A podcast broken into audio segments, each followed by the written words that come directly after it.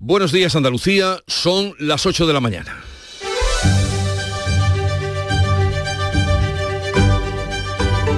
En Canal Sur Radio, La mañana de Andalucía con Jesús Vigorra.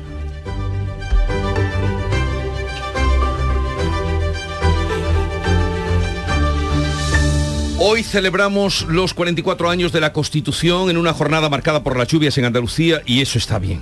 Ha llovido con intensidad desde ayer en las provincias occidentales y hoy seguirá haciéndolo en buena parte de nuestra comunidad. También hay previsión de lluvia en Madrid, donde a las 10 de la mañana comenzarán los actos para celebrar el aniversario de nuestra Carta Magna con el izado de la bandera. Este año será frente al Congreso de los Diputados y no en la Plaza de Colón, que era el escenario habitual en los últimos años. Este año, además de los nacionalistas socios del gobierno, tampoco acudirá Vox, una celebración que estará marcada sin duda por la bronca política que se ha vivido en las últimas semanas y en un clima ya preelectoral. Sevilla será la sede de la Agencia Espacial Española.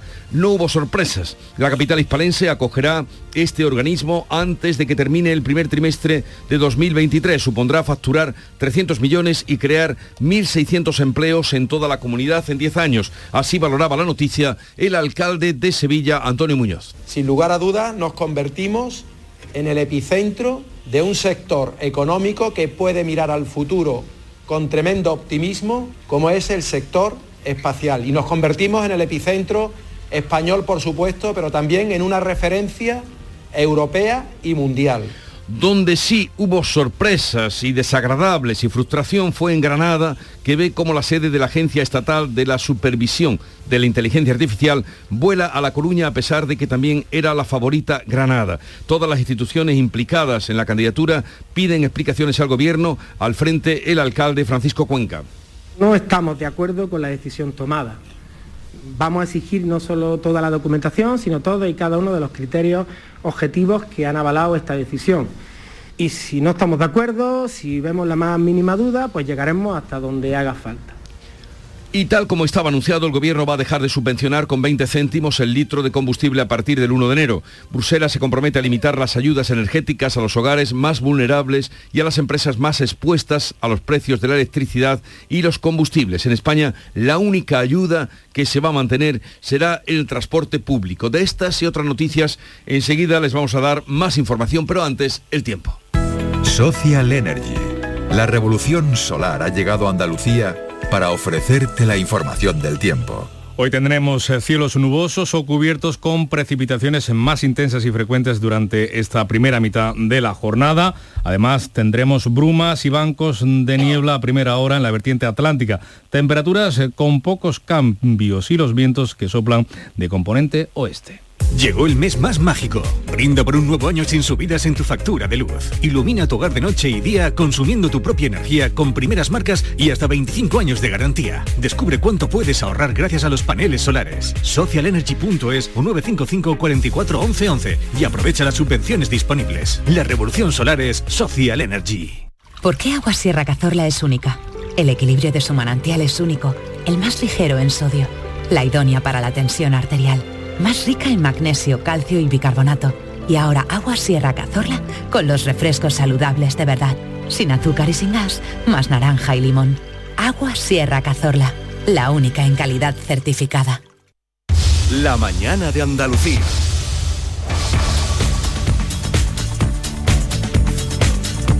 8, 4 minutos de la mañana, vamos a contarles la actualidad de este día. Ha llovido con intensidad en las últimas 24 horas en Andalucía Occidental y sigue lloviendo en buena parte de nuestra tierra. La EMET, la Agencia de Meteorología, prevé lluvias de hasta 100 litros en Málaga hasta el domingo. A esta hora solo quedan activos los avisos amarillos con precipitaciones en Almería y Granada. Donde más agua ha caído ha sido en la provincia de Huelva, donde en el pueblo del Granado se han recogido más de 100 litros por metro cuadrado, 75 en Alosno y en Tarsis. En la provincia de Cádiz también buenas cifras, 80 litros en Algeciras y en la línea donde se han registrado 150 incidencias. Lluvia que ha dejado también buenas cifras en partes de la provincia de Cádiz, con 50 litros en San Fernando y 30 en Jerez. En Málaga esa cifra, la más alta, se ha recogido en Coín con 26, también 20 litros en la capital y en Marbella, donde por cierto un tornado que apenas ha durado un minuto ha causado daños leves a una trabajadora de un hospital y ha provocado, eso sí, numerosos daños materiales, pero sobre todo el asombro de los vecinos. Mira el tornado, ocho cómo sube para arriba.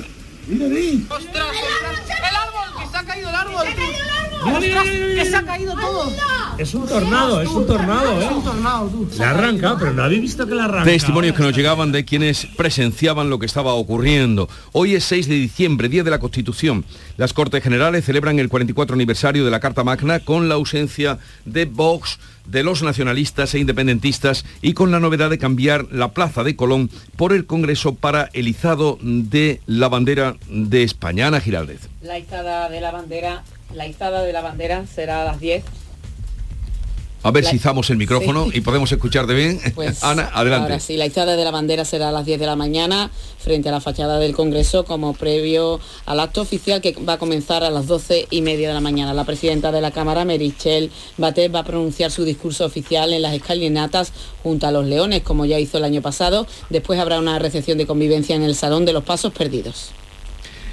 Y vamos a contarles también que los diputados y senadores celebran este aniversario de la Constitución en medio o después de la bronca política que hemos vivido en las últimas semanas y en un clima preelectoral. Jorge González. Crispación que refleja, a ver, crispación que refleja, cambiamos este.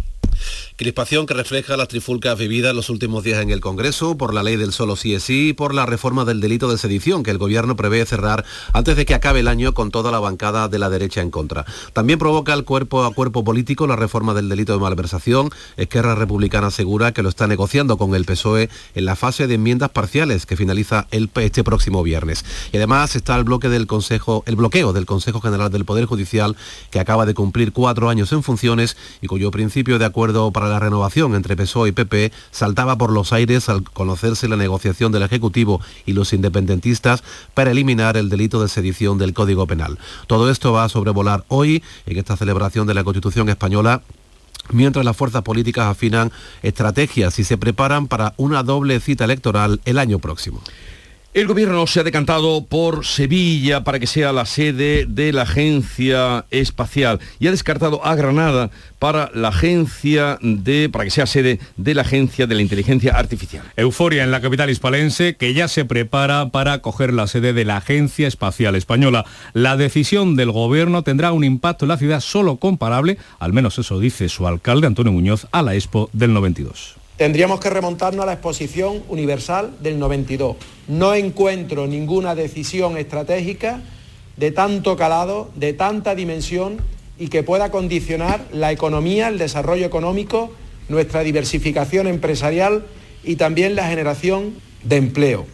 El consejero andaluz de Política Industrial, Jorge Paradela, ha destacado el espaldarazo de esta decisión del Gobierno a la industria andaluza. Deseo de que, de que esta agencia espacial española radicada en Sevilla se proyecte positivamente sobre la totalidad de la región y en especial sobre las provincias de Huelva, Jaén y Cádiz, donde el sector aeroespacial cuenta también con importantes activos los empresarios andaluces esperan que esa sede de Sevilla sea un revulsivo económico también para toda la comunidad y un paso más en el reposicionamiento de Andalucía como tierra atractiva para las inversiones. Al menos eso piensa el presidente de la CEA, Javier González de Lara. Sin duda va a ser un revulsivo excepcional para nuestra economía, eh, ligando todo lo que es nuestra comunidad autónoma a la innovación, a la industria, a la mejora continua contribuyendo así al reposicionamiento en lo que mm, consideramos que ya está inmersa Andalucía. La ministra de Ciencia e Innovación, Diana Morán, va a estar mañana miércoles en Sevilla para comenzar ya a diseñar esa puesta en marcha de la Agencia Espacial Española. Y si en Sevilla se vive con alegría la acogida de esa sede de la Agencia Espacial en Granada, reina la decepción. La candidatura granadina ve cómo la sede de la Agencia Estatal de la Supervisión de la Inteligencia Artificial vuela a La Coruña, que es donde se va a sentar, a pesar de que la capital de la Alhambra era la favorita.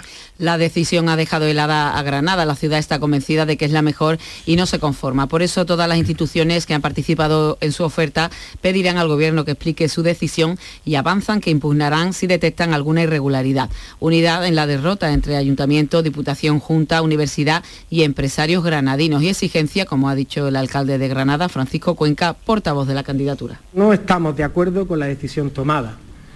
Vamos a exigir no solo toda la documentación, sino todo y cada uno de los criterios objetivos que han avalado esta decisión. Y si no estamos de acuerdo, si vemos la más mínima duda, pues llegaremos hasta donde haga falta. La decisión del Gobierno central no va a influir en la hoja de ruta de la Universidad de Granada. Su vicerrector Enrique Herrera ha insistido en que se van a mantener todas las iniciativas sobre inteligencia artificial. Yo ya he dicho en algunas de las intervenciones que la Universidad de Granada este planteamiento de hacer de Granada una plaza de inteligencia artificial, pues está en una hoja de ruta que tiene un alcance más largo y que tiene luces largas. Esta era una de las etapas. El presidente andaluz, Juanma Moreno, ha defendido que Sevilla y Granada eran sin duda las candidaturas más preparadas y se ha referido a la suerte dispar que han corrido las. En su cuenta de Twitter, Moreno ha celebrado como una estupenda noticia que Sevilla sea la elegida para acoger la agencia espacial y al mismo tiempo se ha mostrado apenado porque el gobierno central no haya apostado por Granada para la agencia de inteligencia artificial. Y vamos ahora a otro asunto. Atención, les avisamos porque el gobierno tiene intención de suprimir la ayuda de los 20 céntimos por litro de gasolina o gasoil a final de año. Los ministros de Economía y Finanzas de la Eurozona van a limitar esas ayudas por la crisis energética a los hogares más vulnerables y a las empresas más expuestas a los precios de electricidad y los combustibles. De esta forma, ayudas como los 20 céntimos de litro por combustible implantada por el gobierno de Pedro Sánchez y que expira el próximo 21 de diciembre tienen los días contados. En esa línea, a su llegada al Eurogrupo, la vicepresidenta de Asuntos Económicos, Nadia Calviño, adelantaba que la única ayuda segura que se va a quedar de aquí en adelante será la del transporte público gratuito. Por el momento, la única medida que hemos decidido que se extiende para 2023 y que toma un carácter más estructural es la del transporte público gratuito, que es una medida estrella, sino que además supone un uso muy eficiente de los recursos públicos y contribuye a contener la inflación. Además, el Eurogrupo se ha emplazado a estudiar un modelo de fijación de precios de la energía al que podrán optar las empresas y los hogares más afectados por la crisis, por la crisis para eh, un modelo que podría incluir subvenciones. Bruselas muestra su preocupación por la reforma de las pensiones y podría suspender la entrega de fondos europeos a nuestro país. La Comisión Europea está preocupada por la sostenibilidad del sistema de pensiones español y advierte que suspenderá los pagos de los fondos europeos de recuperación si España no cumple sus objetivos. Así ha respondido el comisario europeo de Asuntos Económicos, el italiano Paolo Gentiloni, a una pregunta de la eurodiputada española y de Ciudadanos, también vicepresidenta de la Comisión de Economía, Eva Proptecha. Bocheta. Bruselas analizará la subida del 8,5 de las pensiones y otros aspectos de la reforma que lidera el ministro Escribá a primeros de 2023. Será entonces cuando las autoridades comunitarias evaluarán si España puede pagar sus pensiones. Las autoridades comunitarias amenazan incluso con parar el pago de la cuarta entrega de los fondos de recuperación. La Comisión Europea espera que los 27 tomen hoy una decisión sobre si van a congelar o no 7.500 millones de euros a Hungría. Bruselas también espera otra decisión sobre el plan de recuperación de Víctor Orbán que asciende a 5.800 millones. Los dos desembolsos están condicionados a que Budapest cumpla los objetivos fijados en las reformas que se les exigen. Son 27 medidas contra la corrupción y la independencia judicial, un seguimiento que realizan los ministros de Economía de la Unión Europea, como explica el portavoz de el comunitario Eric Mamer. Ahora la pelota está en el tejado del Consejo. Creemos que tiene todos los elementos para tomar una decisión al respecto en su reunión. Andalucía cerrará este año con un déficit del 1,1%, una décima más que la media de las comunidades autónomas, según un estudio de la Fundación de Estudios de Economía Aplicada, la FEDEA. Andalucía será una de las siete comunidades eh, que cerrará este ejercicio con un déficit superior al 1%. El informe de FEDEA explica que ese déficit se resulta de no haber recibido eh, ingresos extraordinarios para compensar los gastos por la COVID-19 y porque los recursos del sistema de financiación autonómica han sido menores por la liquidación negativa del año 2020.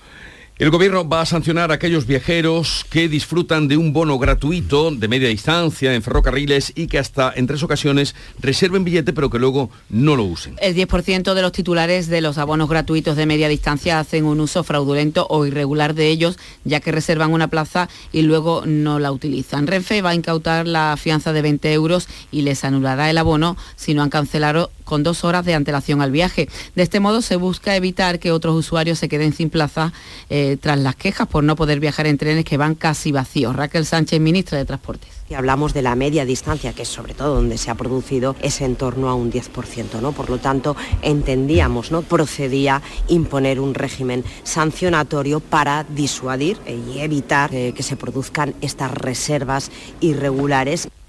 Ojo si tienen que viajar en avión, deben saber que los tripulantes de cabina de la compañía Vueling van a parar hoy y el próximo jueves coincidiendo con los dos días festivos nacionales de la semana. Además, otras fechas señaladas de la huelga en Vueling son el 24 y el 31 de diciembre y también el 5 de enero. En paralelo se sigue el calendario previsto de paros todos los lunes, todos los viernes y domingos hasta el próximo 31 de enero. Empresa y trabajadores mantienen el desencuentro en la negociación del convenio colectivo. El gobierno andaluz amplía a nueve meses el plazo de las ayudas de 4.500 euros a los autónomos que hagan una actividad de economía verde o digital. La partida asciende a 33 millones de euros. El Consejo de Gobierno ha aprobado también la digitalización de la Bolsa de Interinos de Justicia para mejorar la rapidez de las sustituciones, algo que se va a ampliar a toda la Administración autonómica, como ha explicado el consejero del ramo, José Antonio Nieto. Esta experiencia piloto se va a analizar y vamos a intentar que en el menor tiempo posible se traslade al resto de bolsa de la Administración General de la Junta de Andalucía para cumplir los dos objetivos. Más rapidez en la cobertura de bajas y mejor formación en aquellas personas que la cubren. Además, el Ejecutivo andaluz ha nombrado a Olga Carrión como nueva directora del Instituto Andaluz de la Mujer. El Gobierno prohibirá los despidos masivos en la industria sin avisar a la Administración. Es uno de los contenidos del anteproyecto de ley de industria aprobado por el Consejo de Ministros que además va a obligar a la gran industria que reciba ayudas a mantener la producción cinco años después de recibirlas. El Ejecutivo ha aprobado también dos préstamos a Airbus por un importe de 2.137 millones de euros. La compañía va a destinar esta financiación a la fabricación de drones y helicópteros, dos programas que generarán alrededor de 3.000 empleos durante los próximos 15 años en nuestro país, una parte en Andalucía. Reyes Maroto, ministra de Industria. Se trata de proyectos que van a suponer una importante carga de trabajo, la generación eh, de muchos empleos en instalaciones en Getafe, en Sevilla, en Cádiz y en Alfacete. La policía llevará a cabo un despliegue especial en Almería, Elegido, Vícar y Algeciras por el partido del Mundial de Qatar que enfrenta esta tarde a partir de las 4 a Marruecos y España. El dispositivo pretende evitar disturbios como los ocurridos en Bruselas el pasado 27 de noviembre al final del encuentro entre Bélgica y Marruecos. En estas localidades andaluzas viven más de 100.000 ciudadanos de origen marroquí. En Almería, el centro de imanes ha hecho un llamamiento a la comunidad para evitar desórdenes después del partido y su presidente, Abdalá Manna, llama la atención a los más jóvenes. Hemos visto voces de ambos lados, algunos jóvenes nerviosos que intentan calentar la situación, WhatsApp, Facebook, eh, Twitter, etcétera, etcétera. Por eso pedimos la calma. Un llamamiento al que también se ha sumado el Consulado General de Marruecos en Almería. Correos ha detectado tres nuevos sobres sospechosos en los que había, se habían introducido ojos de animales y que estaban dirigidos a la Embajada de Ucrania en Madrid y a los consulados de Ucrania en Málaga y Barcelona. Los sobres fueron localizados por los sistemas de seguridad de correos que lo comunicaron a la Policía Nacional. No contenían sustancias explosivas o deflagrantes, sino ojos de animales. Son similares al envío recibido el pasado viernes en la Embajada de Ucrania en Madrid y a los detectados en otras delegaciones y consulados de este país en diferentes puntos de Europa. Además de este tipo de sobres, otros con pólvora y pequeñas bolas de metralla fueron enviados al presidente del gobierno, a la ministra de Defensa, también se recibieron en las embajadas de Ucrania y Estados Unidos o en la base de Torrejón de Ardoz. Estos seis sobres procedían de Valladolid de un mismo autor, aunque de momento no ha sido identificado. En este punto vamos a saludar a Chema Gil, es escritor, periodista, experto en seguridad y terrorismo, codirector del Observatorio Internacional de Seguridad. Chema Gil, buenos días. Hola, muy buenos días. ¿Sabremos algún día quién envió esos sobres eh, de la semana pasada con material explosivo? Bueno, yo creo que la policía, la Guardia Civil y el CNI han hecho una acotación, al menos desde el lugar de donde procedían, ¿no? Eh, y eso es lo que se trasladan las informaciones. Eh, yo creo que existen elementos eh, desde la perspectiva de la criminalística forense, es decir, de la investigación de la policía científica y de los expertos en explosivos que pueden permitir eh, realizar una investigación policial en el más puro estricto sentido, ¿no? de trazabilidad, por ejemplo, de los sobres, del cartón, del papel, eh, em, evidencias de ADN, de restos de ADN, posibles huellas dactilares y demás. Va a depender de la conciencia forense que haya tenido el sujeto a la hora de realizarlos porque si bien se puede acotar el sitio de procedencia, la autoría puede estar hecha en cualquier otro sitio. Por lo tanto, es el momento de, de dejar trabajar a la policía y a la Guardia Civil y al CNI puesto que eh, en muy poco tiempo ya han acotado las procedencias y, yo sí confío en la, habilidad. Son envíos muy difíciles de mm, llegar hasta el final, pero mm, en mi opinión eh, disponemos de los mejores eh, investigadores y hay que tener en cuenta que en, relación con este tipo de,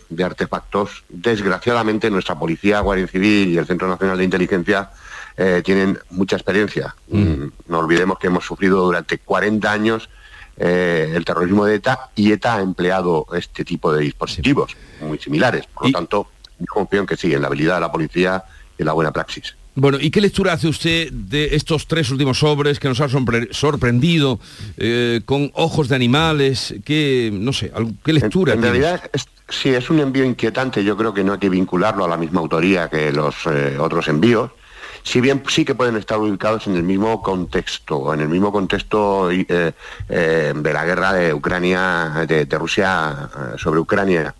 Hay que tener en cuenta que se han repetido esto al menos en 12 países, en legaciones diplomáticas y consulares de 12 países. Eh, incluso ha habido eh, ataques físicos, por ejemplo, en lo que es la entrada a la legación diplomática de Ucrania ante el Vaticano. Ya sabéis que todas las legaciones diplomáticas ante el Vaticano se encuentran en la ciudad de Roma.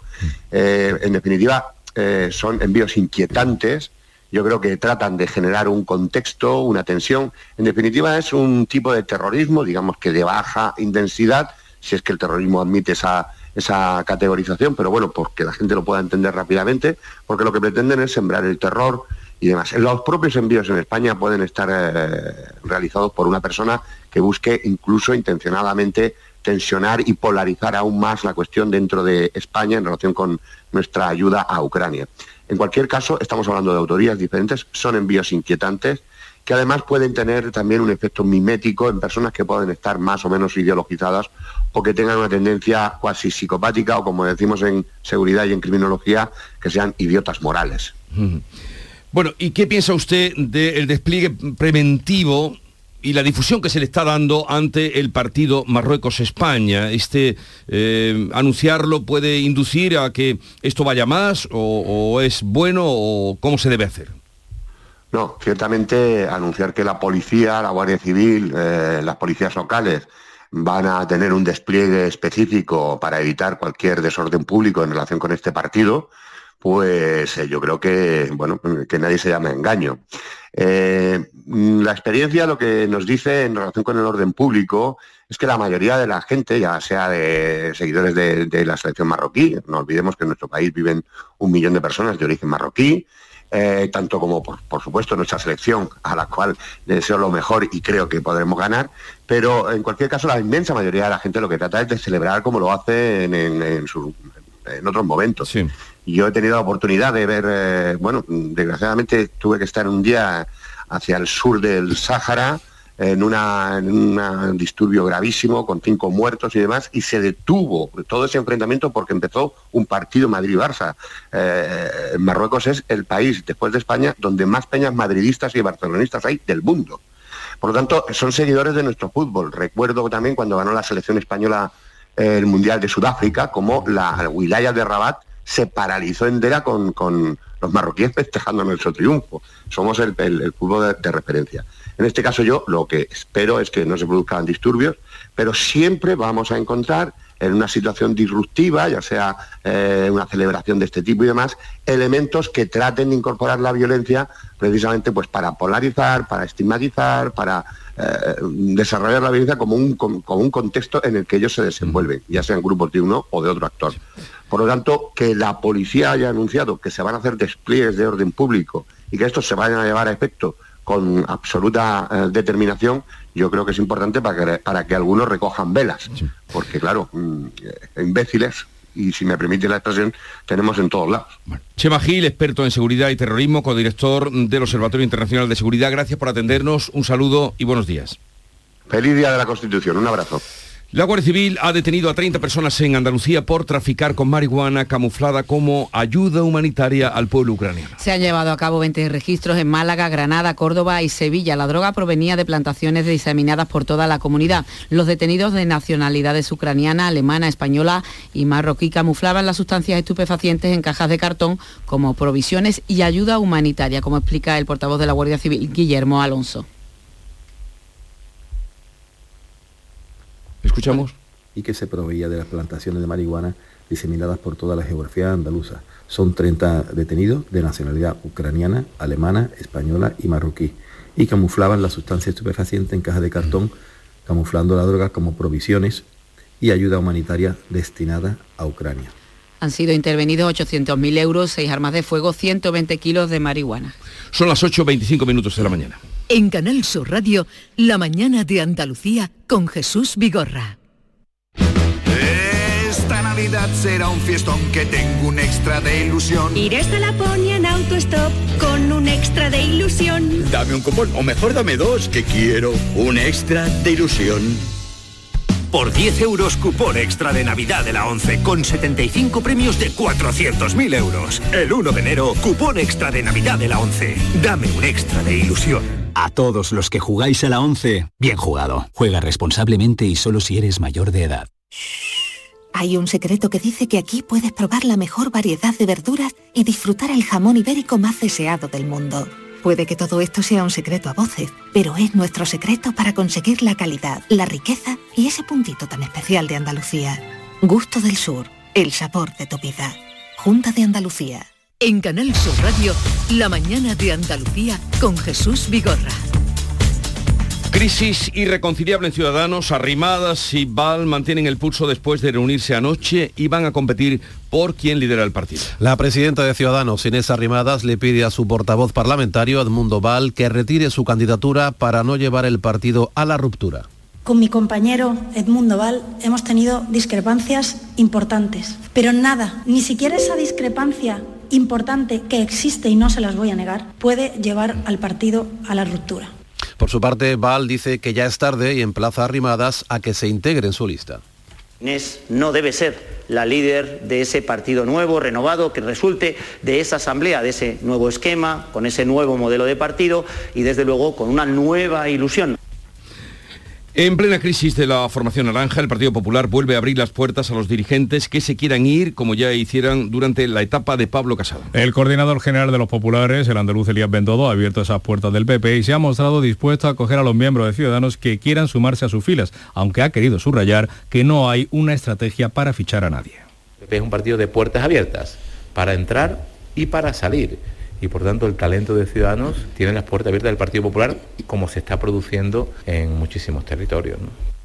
Salud, eh, cambiamos ahora de asunto, incorpora el protocolo de vigilancia centinela al virus causante de la bronquiolitis, como ya hace con el coronavirus y la gripe. Este protocolo permite describir la evolución de estas infecciones respiratorias agudas y graves e identificar a los grupos de riesgo. El director general de Salud Pública de la Junta, Jorge del Diego, destaca que va a contribuir también a la detención precoz del inicio de la actividad viral en la comunidad y a través de la vigilancia de los casos graves en hospitales prácticamente de todas las provincias nos va a permitir conocer mucho mejor la dinámica de transmisión y dónde, cómo y cuándo se están infectando nuestros niños. Salud prevé que el pico de bronquiolitis en bebés llegue en 10 días, vuelve a llamar a la tranquilidad. El sindicato del CSI denuncia la presencia de ratas en el hospital de la línea.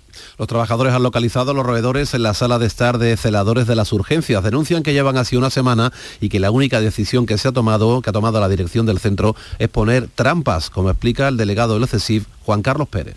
Los celadores se sienten abandonados, están comiendo rodeados de ratones y eh, tendrían que haber sido ubicados en otro estar y eh, tomar medidas para eliminar la plaga. Rusia ha atacado de madrugada la región ucraniana de Zaporilla, dañando infraestructuras y edificios residenciales. Vuelve a faltar luz y agua en Kiev, Odessa y otras ciudades de Ucrania. Misiles rusos han caído de forma masiva sobre torres eléctricas en represalia por el ataque con drones a dos aeródromos militares rusos. Es la primera vez que un ataque ucraniano se adentra tanto en terreno ruso. Zelensky ha afirmado esta noche su negativa a firmar un acuerdo de paz con Putin y está convencido porque no duraría. Firmar algo con estos terroristas no traerá la paz. Sin duda romperán cualquier acuerdo. Y un último apunte, el planeta Marte está vivo o no está muerto. Científicos estadounidenses han localizado una zona volcánica tan grande como Europa que podría entrar en erupción. Llegamos así a las 8.30 minutos de la mañana. Sigue la información ahora local. Atentos. En la mañana de Andalucía de Canal Sur Radio, las noticias de Sevilla. Con Pilar González. Hola, buenos días. La ministra de Innovación vendrá esta semana a Sevilla para trabajar ya sobre la sede de la Agencia Espacial Española que estará en Sevilla. Una decisión del Gobierno que celebra el Ayuntamiento, la Junta, los empresarios, los sindicatos y también la comunidad científica. Esto es la innovación. La tradición nos conduce hoy al Pedroso, donde comienza la Feria de Productos de Sierra Morena. Enseguida se lo contamos antes el tiempo. Hoy tenemos el cielo con nubes y puede llover de forma ocasional, pero irán desapareciendo esas posibilidades de lluvia conforme avance el día. El viento flojo y las máximas previstas 20 grados en Écija y Sevilla, 19 en Lebrija, 18 en Morón. A esta hora 14 grados en la capital. Sí, sí. Tu cuñado, ese que te cae tan bien, se acaba de comprar el coche que tanto te gustaba y que le enseñaste en driveris.es. Y tú de compras navideñas. Solo en diciembre, en Driveris, tienes 100 coches a precio de liquidación, con descuentos de hasta 8.000 euros, con la misma garantía y calidad de siempre. Date prisa, hay muchos cuñados sueltos. Driveris, vehículos de ocasión de verdad. Mi basura fuera del contenedor, pues que la recojan. Que no limpio la caca y los orines del perro, ya las quitarán. Que si tiro cosas al suelo, ya las recogerán. Lipasam no puede estar detrás de todos. Cuidar Sevilla está en tu mano. Cumple tu parte. Ayuntamiento de Sevilla. Si quieres disfrutar del show del comandante Lara, te esperamos este martes en el Auditorio Nissan Cartuja de Sevilla, a las 7 de la tarde, en vivo y en directo. Disfruta del día festivo con la alegría y el ingenio del comandante Lara y todo el equipo y las versiones de Calambre. El show del comandante Lara. Con la colaboración del Auditorio Nissan Cartuja. Sevilla se pone ya manos a la obra para acoger la sede de la agencia desde principios de año de la Agencia Española de, eh, Espacial. La ministra de Ciencia e Innovación, Diana Morán, planea viajar esta misma semana a Sevilla para comenzar a diseñar la acogida de esta agencia y el alcalde Antonio Muñoz ha reunido ya al comité director de la candidatura en el Centro de Recursos Empresariales Avanzados, el edificio que la albergará. Sin lugar a dudas, nos convertimos en el epicentro de un sector económico que puede mirar al futuro con tremendo optimismo, como es el sector espacial. Y nos convertimos en el epicentro español, por supuesto, pero también en una referencia europea y mundial. Se calcula un impacto económico de 360 millones en 2023 y 6.000 empleos directos e indirectos. La ministra portavoz del Gobierno, Isabel Rodríguez, ha desgranado las principales características de la candidatura sevillana que han sido valoradas. Se cuenta con esas especiales eh, conexiones nacionales e internacionales que demandaban los profesionales. Te destaca el entorno de investigación empresarial y también en el área aeroespacial. La elección de Sevilla va a contribuir a reforzar la capacidad eh, de la región sur de España para atraer talento, inversiones y crear fondos de crecimiento social y económico. Y ya se han encendido las luces de Navidad en la capital. Miles de sevillanos, a pesar del mal tiempo, han querido ver la iluminación navideña. Esto que oyen, esta cuenta atrás, eh, la pasada tarde en el centro. 287 calles de toda la ciudad, las que están adornadas desde las seis y media hasta las 11 de la noche. Para hoy la programación del Arquillo cuenta con la actuación de coros de campanilleros de distintos barrios. Desde las cinco y media de esta tarde comienza la actuación de estos coros de campanilleros y desde hoy hasta el domingo se celebra la Feria de Muestras del Pedroso. Dice el alcalde Juan Manuel Arejo que este año la cita dura más de lo habitual y espera una gran afluencia de personas. Este año tenemos un día más, son seis días, hay muchísima demanda, así que nadie puede tener excusa para decir no voy a la feria del Pedroso. tenemos trenes, tenemos autobuses, tenemos todos los medios. Deportes, Antonio Cabaño, buenos días. Hola, ¿qué tal? Buenos días. El que fuese presidente del Sevilla, José María del Nido, se reencontró en el día de ayer en los juzgados con su hijo, José María del Nido Carrasco, y Pepe Castro, presidente del Sevilla, en un nuevo duelo con el que pretende recuperar el voto personal para la Junta de Accionistas del próximo día 29. En 10 días más o menos se conocerá la resolución del juez. Y el Betis vuelve a los entrenamientos, fin a las vacaciones, y a Pellegrini le toca apretar y exprimir al máximo a su plantilla que se va a jugar muchísimo de aquí a final de temporada. Con la ausencia de los internacionales, hoy es el día en el que los jugadores verde y blancos se verán de nuevo las caras. A esta hora el tráfico es fluido en las carreteras de nuestra provincia, aunque la DGT pide precaución, 14 grados en Sevilla, 11 en el Pedroso, 12 en los Palacios. 8.35 minutos de la mañana, sintonizan Canal Sur Radio. En un momento abrimos tertulia de actualidad para hablar sobre los temas que les venimos contando. Hoy con África Mateo, Antonio Suárez Candilejo y Teo León Gros. La mañana de Andalucía. Buenos días. En el sorteo del cupón diario celebrado ayer, el número premiado ha sido 53.241 53241. Serie 23023. Recuerda que hoy, como cada martes, tienes un bote millonario en el sorteo del Eurojackpot de la 11. Disfruta del día. Y ya sabes, a todos los que jugáis a la 11, bien jugado. Buenos días. En el sorteo de mi día de la 11 de ayer, la fecha ganadora ha sido 7 de marzo de 1955. Y el número de la suerte, el 1. Recuerda que hoy, como cada martes, tienes un bote millonario en el sorteo del Eurojackpot de la 11. Disfruta del día. Y ya sabes, a todos los que jugáis a la 11, bien jugado. Llegó el mes más mágico. Brinda por un nuevo año sin subidas en tu factura de luz. Ilumina tu hogar de noche y día consumiendo tu propia energía con primeras marcas y hasta 25 años de garantía. Descubre cuánto puedes ahorrar gracias a los paneles solares. Socialenergy.es o 955 44 11 11 y aprovecha las subvenciones disponibles. La revolución solar es Social Energy. La mañana de Andalucía con Jesús Vigorra.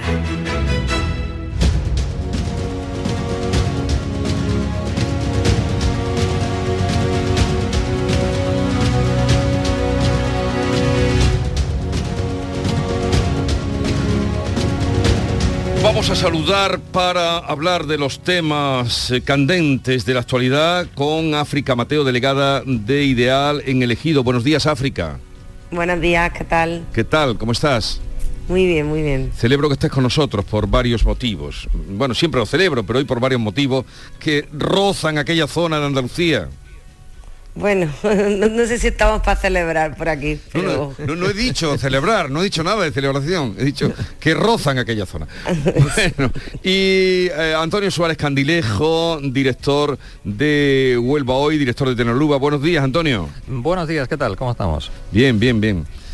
Tú también nos tienes que contar algo de pues reacciones y repercusiones. Eh, sí, un poco resignación era lo que lo que cabía ya. Más o menos estaba cantada eh, la elección y tal. Sabíamos que Sevilla Bueno, era. espera, espera un la- momentito que todavía no hemos dado, no Bueno, hemos recordado a los oyentes. cre- creí que ibas por ahí. Eh, porque, vamos, si vamos por ahí, claro, pero espera, hay que dar, hay que dar la información. Perfecto, perfecto. Y eh, Teo León Gross, eh, que está aquí conmigo esta mañana, de día de fiesta, eh, se ha solidarizado y ha cruzado el puente a esta hora de la mañana y se ha venido aquí conmigo. ¿Estaba lloviendo, por cierto? Buenos días. Buenos días, eh, no, no, no estaba lloviendo, hace una mañana estupenda, fresca, fresca y muy agradable pasear estos días festivos en que solo tú y yo cruzamos el puente. Solo tú y yo, andando. Eh, pero hoy dice, hoy no va a llover, pero dicen que, que a partir de mañana ya llueve todos los días. Pero claro, no sé si vosotros le hacéis mucho caso a, a las previsiones que dan los teléfonos móviles. Con 48 horas sí. Mm. Eh, es decir, cuando te previsión a 14 días, Mm. fallan. Eh, la segunda semana como una escopeta de feria, pero eh, con 48 horas te tienes que creer mucho, la previsión son, son muy exactas. Pero dan, Aquí ha estado lloviendo, ¿eh? desde última hora de la tarde de ayer, toda la noche, o sea que muy bien. Sí, por aquí también bien, bien llovido. La provincia de Huelva ayer, eh, en fin, recibió ese agua que, que necesitaba. De hecho, el municipio de- del Granado, en, en la comarca del Sí. Andévalo, fue el que más eh, agua registró y yo creo que está bien. Estamos de enhorabuena porque ya eh, se echaba en falta y, y esperemos ahora eso, que lo- las previsiones no se equivoquen y siga lloviendo un poquitín más. La lluvia es estupenda, pero Sí, sí. mm, lo estupendo se mide en pantanos, no Claro, se mide claro. en... Bueno, cuando pase, espérate que pase la semana. Luego Sí, medimos sí. el lunes no, no, que viene, no, el no, martes si yo, que viene. si- si yo, pero si yo estoy deseando, deseando celebrar que, que- y, y- y he vuelto a oír esta mañana en alguna en alguna emisora haciendo zapping, eh, eh, porque me he levantado a una hora en la que tú estabas durmiendo, Jesús. eh, Ah, no- no, estaba, esta casa empieza a las seis. Hoy hemos pero empezado a las hoy no, 7. hoy a Pero las yo estaba 7. aquí desde las 6. Pero yo estaba a las 6, Bueno, pues firme. Y, y entonces, oyendo mm, por aquí, por allá, vo- volvió buenos días, hoy va a hacer muy buen tiempo, salvo en el sur que va a llover. Oiga, insistamos, Eso es- el buen tiempo es que llueva. Claro, exactamente, exactamente. sí, sí. A ver, eh, alegría, ya que estamos hablando, pues alegría grande en Sevilla por lo que traerá la Agencia Especial, Espacial Española que como bueno era previsible pues ha caído para acá. El alcalde compara el suceso a la Expo del 92 mm, tal vez un poco exagerado. Para los que vivimos aquello un poquito ahí bueno pero en fin eso en caliente tal vez se escapan esas cosas pero eh, luego tiene otra cara esa alegría indudablemente de parte de empresarios de todo el sector aeronáutico. Eh, Granada que ha sido la gran decisión al quedarse sin la sede de la agencia eh, de inteligencia artificial eh, a ver, comentarios como habéis recibido esta noticia. Pues a mí por cercanía, eh, pues de, muy mala, de muy mala gana, porque al final tú lo has enlazado, lo de Sevilla-Granada, lo han enlazado eh, políticamente y debería de ser un tema que no tendría que haberse enlazado nunca, porque sin lugar a dudas tendría que haber ido a Granada la inteligencia artificial y no solo tenía que a Gra- a Granada, es que quizá ha ido al sitio donde menos tenía que ir. Yo escuché ayer a la rectora y he visto datos de la candidatura de, Granada y de la de La Coruña. Tendremos que ver los informes porque así lo han pedido desde Granada y lo van a seguir exigiendo. Pero por lo que sabemos hasta ahora, mm, es que em, partiendo de que incluso los catedráticos de Granada fueron los que redactaron los pliegos de la nueva agencia, hay que, hay que pensar en que La Coruña solo tenía apoyo de 92 empresas, mientras que Granada la apoyaban 260, casi 300 empresas. La Coruña se presentó dividida, había dos, eh, dos ubicaciones diferentes, Orense, o sea, perdón, Galicia, Orense y, y La Coruña, cuando en Andalucía todo el mundo ha apostado por Granada, todas las universidades lo han apoyado, todas las provincias, en fin. Y luego un dato que daba la rectora, que a mí me parece ya el más fuerte de todos, y es que, 31, do- que a Granada tiene 31 docentes acreditados en inteligencia artificial, mientras que La Coruña solo tiene a dos. Mm. Y ya, a partir de aquí, ¿qué puedes decir? Sí, yo eh, lo decía anteriormente, eh, la provincia tenemos ahora eh, en estos momentos un poco de, de re- resignación porque bueno, pues se ha conocido, se ha cumplido lo que en un principio ya, ya se preveía. Sabíamos que Sevilla era la elegida, lo habíamos comentado aquí hace un par de semanas y yo bueno, creo que hemos de felicitarnos todos porque efectivamente Sevilla ya ha sido finalmente la elegida para mm, la sede de la Agencia Espacial Española. Me llama la atención y como bien decía Jesús, eh, creo que lo decía Jesús, eh, un poco exagerada esa comparación que hace el alcalde de, de Sevilla eh, como si fuera otra vez eh, el efecto de, de la Expo 92. ¿no? Ojalá y, así fuera. ¿no? Lo importante es que esa sede se queda en Andalucía. Esperemos que a partir de ahora bueno, pues se tenga en cuenta la relación de, de la provincia de Huelva con el sector aeroespacial. Aquí, bueno, pues sobra decir que tenemos el Instituto nacional de técnica aeroespacial desde que desde el que el ejército habitualmente hace sus pruebas. Se han lanzado hasta la fecha 550 cohetes. Está muy cerquita ya el lanzamiento de ese Miura 1 que, que hemos comentado en otras ocasiones. Y bueno pues como decía África la gran decepción ha sido eh, el que Granada se haya quedado sin sede de, de, supervisar que se dice la, eh, la, inteligencia artificial ¿no? yo creo que bueno pues eh, alegría a medias y bueno, pues lo decía anteriormente, que finalmente hemos de congratularnos todos de que bueno, pues Sevilla haya sido la elegida para, eh, para la agencia espacial y que bueno, pues se queda en Andalucía, ¿no? Sí, yo, eh, yo creo que lo comentamos aquí hace una semana, Jesús, eh, y se ha cumplido exactamente en los términos que imaginábamos y por las razones que, que creo planteábamos. Es decir, era casi impensable prácticamente imposible que le dieran las dos eh, agencias a Andalucía. Había razones, eh, digamos, estratégicas, de, políticas, ¿no? Para no hacerlo. Em, es injusto, pues evidentemente, la política muchas veces no es justa, la política se mueve con criterios, eh, pues eso, valga la redundancia, políticos, donde la razón, la racionalidad de las cosas no es la, que, la que manda.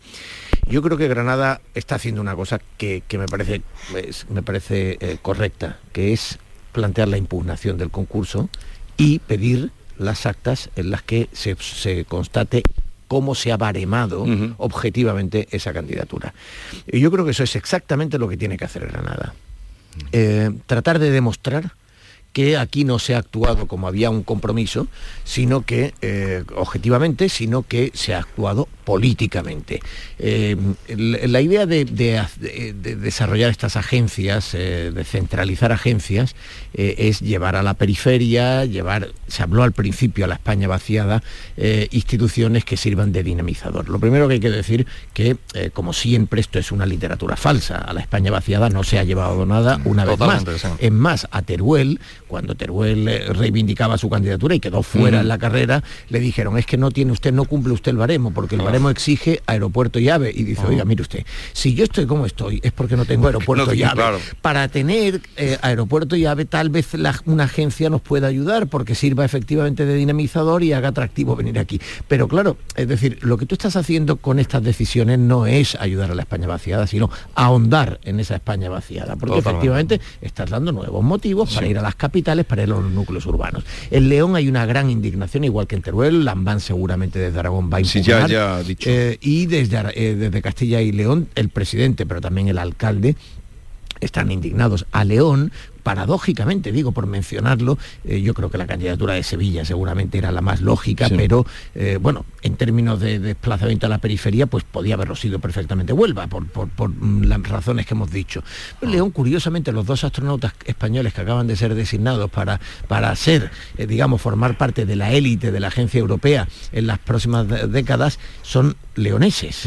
Y León, pues claro, pues pensaban que será... Bueno, en fin em, la candidatura coruñesa seguramente tiene, tendrá algunos puntos fuertes. Es, eh, y África acaba de mencionar algunos de esos datos, es impensable, ahora mismo, con los datos disponibles, eh, y a falta de ver ese baremo, eh, es imposible pensar que la candidatura de Coruña fuera más competitiva que la de Granada. Y a mí me recuerda, Jesús, desgraciadamente, y esto nos recuerda a Málaga y a Granada, algo que ocurrió en la, en la llamada desescalada, cuando el gobierno decía que tenía un comité de expertos que baremaba objetivamente el momento en que se iba produciendo la desescalada en la pandemia. No existía el comité de expertos y no existía baremo de desescalada. El gobierno eligió Málaga y Granada, donde había algunos casos más, eh, los eligió para demostrar que, eh, que se hacía pues, territorializado. Pues Granada está dispuesta y hoy el editorial, el editorial del Diario de Granada habla de que es imprescindible que se hagan públicos y cuanto antes todos los documentos y los informes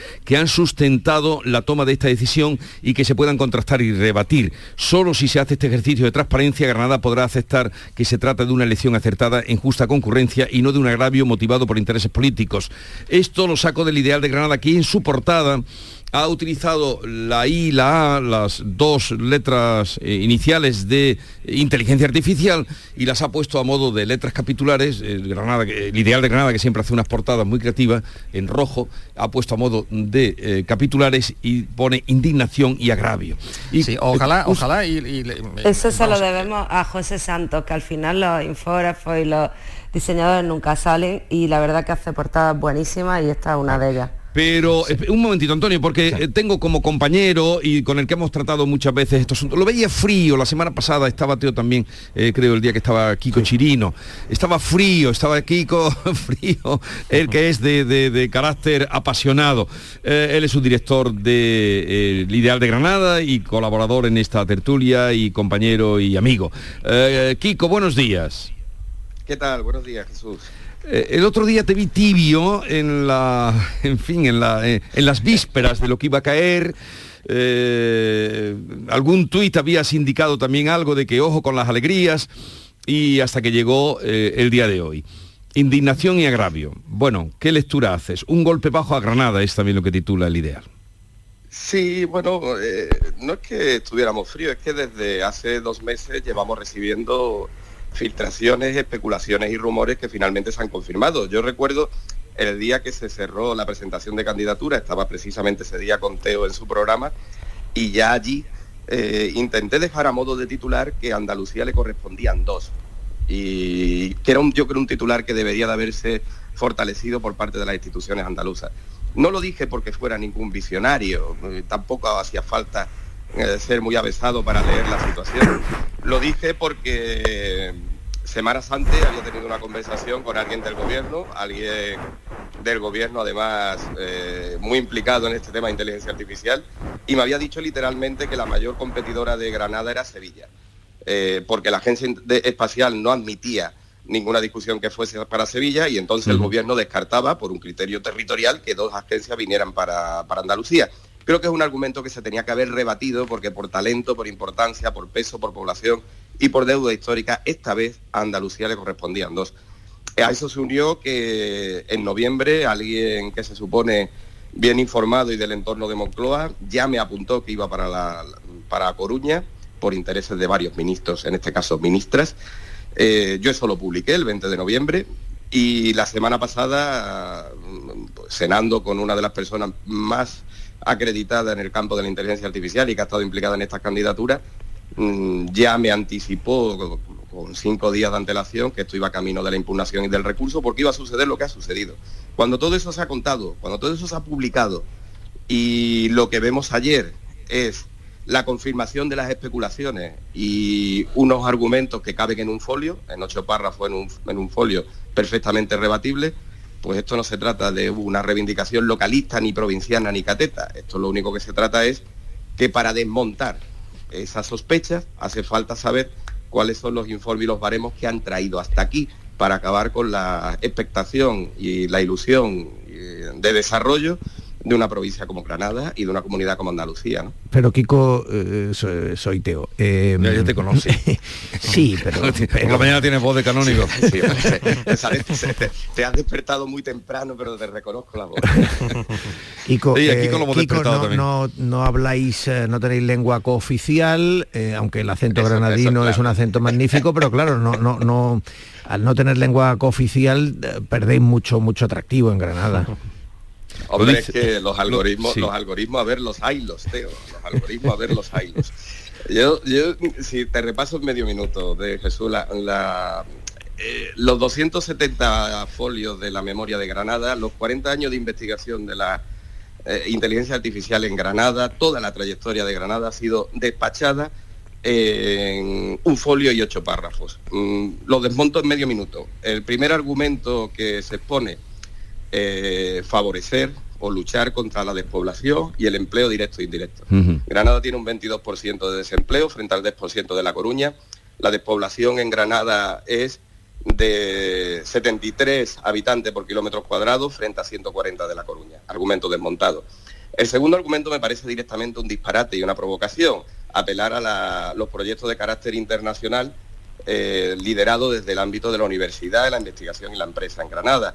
En, en La Coruña, todos los rankings, el que cojamos, el que cojamos, si cogemos el último, publicado hace dos semanas, el último ranking internacional, solamente había cuatro investigadores españoles en computación e inteligencia artificial entre los mejores del mundo y los cuatro son de la Universidad de Granada. Si nos vamos al ámbito empresarial, aquí está el Centro de Desarrollo de Innovación Artificial, de, de Inteligencia Artificial, donde está Google, Indra, etcétera. O T-System, que ha desmontado las oficinas en San Petersburgo para venirse a Granada. Este argumento es un disparate. Y efectivamente, como dice Teo, hay uno en el que no podemos competir, que es en el de formar ese, ese centro de talento ibérico, talento ibérico con Portugal, aquí podríamos haber aportado Marruecos en todo caso, y el no tener una lengua cooficial como el gallego para desarrollar unos proyectos de innovación e inteligencia artificial. Bueno, si son elementos subjetivos, que es lo que tenemos ahora mismo sobre la mesa, tiene que comparecer a quien le corresponda y decir que por un criterio subjetivo y sustentar esa decisión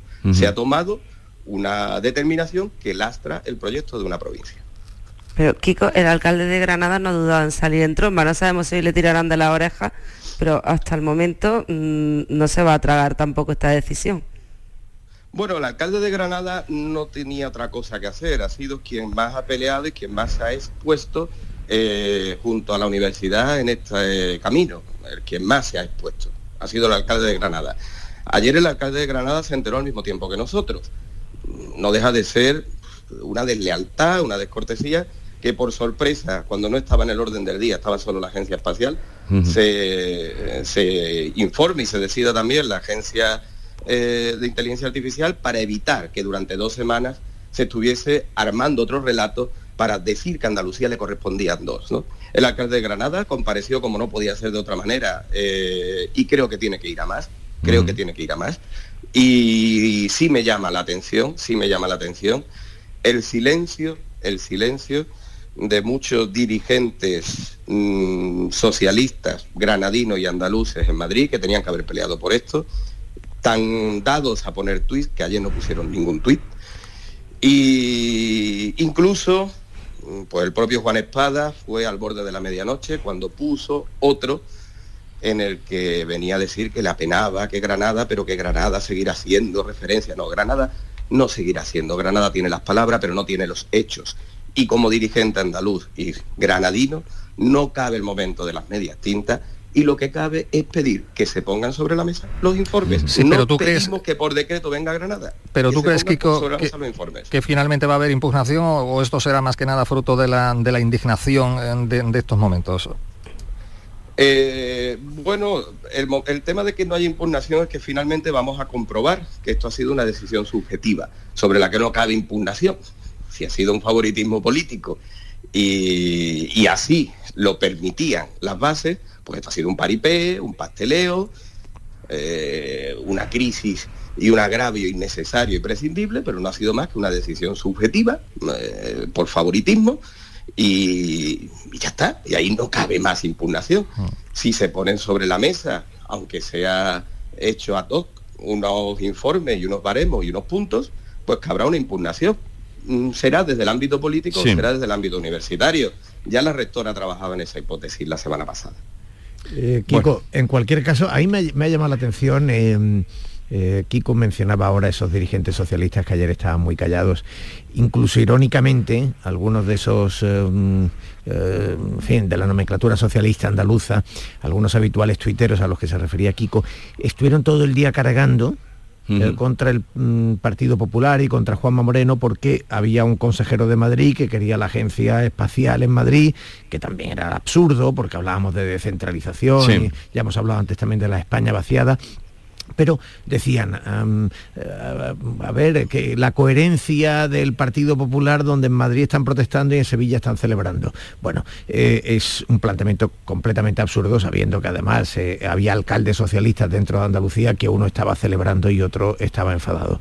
Yo creo que este tipo de, mensajito partidista, de buscar la- el pellizco de monja, la patadita en la espinilla, a ver si le saco al rival algo y desviamos la atención, yo creo que ayer efectivamente era un gran día para que cualquier eh, dirigente andaluz, eh, por un lado, celebrara la, la- que, que Sevilla acoja la agencia espacial y por otro lado se lamentara de, eh, de lo que parece bastante injusto y hasta ahora no hay ningún motivo para... para y digo, y, y me, me gustó especialmente el- el, lo que escribió Antonio Cambril, Kiko. Ya sabéis ¿Qué decía Antonio Cambrils? Antonio Cambril, ya sabéis que, que además de periodista es eh, portavoz de la confluencia de Podemos Izquierda Unida e Independientes en el Ayuntamiento, ¿no? Y eh, bueno, pues Antonio decía, eh, la Agencia de Inteligencia Artificial no iba a dar dos sedes a la misma comunidad, Granada es una de las damnificadas por el estado de las autonomías, Sevilla es ya una capital global que funciona como un agujero negro que succiona todo lo que está en su radio de acción, la decisión política, el centralismo, hemos eh, cambiado un centralismo por otro tanto más voraz, caminamos hacia la relevancia, no hay una Andalucía obligatoria, nadie tiene por qué... Bueno, eh, a mí no me gustan el, el juego de... eh, de pensar que Sevilla es la que ha provocado que Granada pierda porque Sevilla tiene, tiene más poder. No, no creo que ese sea el planteamiento. No ha sido así. Eh, no ha sido así. no, no, por eso digo, eh, ahí creo que se equivoca. Lo que sí me gusta es ver a un dirigente de, eh, del entorno de Podemos y de Izquierda Unida que no hace cálculos sino que eh, pelea por, por la ciudad. ¿no? Es decir, el alcalde, eh, lo, lo hemos mencionado, pero también hay que mencionar a otros eh, sindicatos, empresarios, No, estaba universidad. todo el mundo Eh, con- En Granada, evidentemente, esa reacción es la que, la que hay que apreciar. ¿no? Bueno, pues Kiko, nada, que queríamos esta mañana tenerte en un día en el que Granada pues está mm, digiriendo esa frustración ahora con eh, el ánimo de, de obtener esa documentación, a ver si llega esa explicación que dé cuenta de por qué se ha ido a La Coruña y no en Granada. Kiko, mm, gracias por estar con nosotros, que no te tocaba esta mañana a madrugar, pero bueno. No, pero no, no, yo me voy a trabajar, no tengo que cruzar ningún puente. Pero a esta hora, tan ahora. temprano vas a la redacción. Por supuesto. Antes no era así, en los periódicos. En los periódicos yo, yo- yo he Esto ha conseguido- cambiado yo mucho, desarrollar, desarrollar las dos vidas, la nocturna y madrugar. Bueno, oye, eh, nada, que reiterar nuestra felicitación por la portada de hoy, una más de las que sabe hacer el ideal de Granada. Hasta luego. Perfecto, muchas gracias. Adiós. Un abrazo. Eh, continuamos con Antonio Suárez Candilejo, África Mateo y Teo León Gros, pero ahora llegamos a las 9 de la mañana.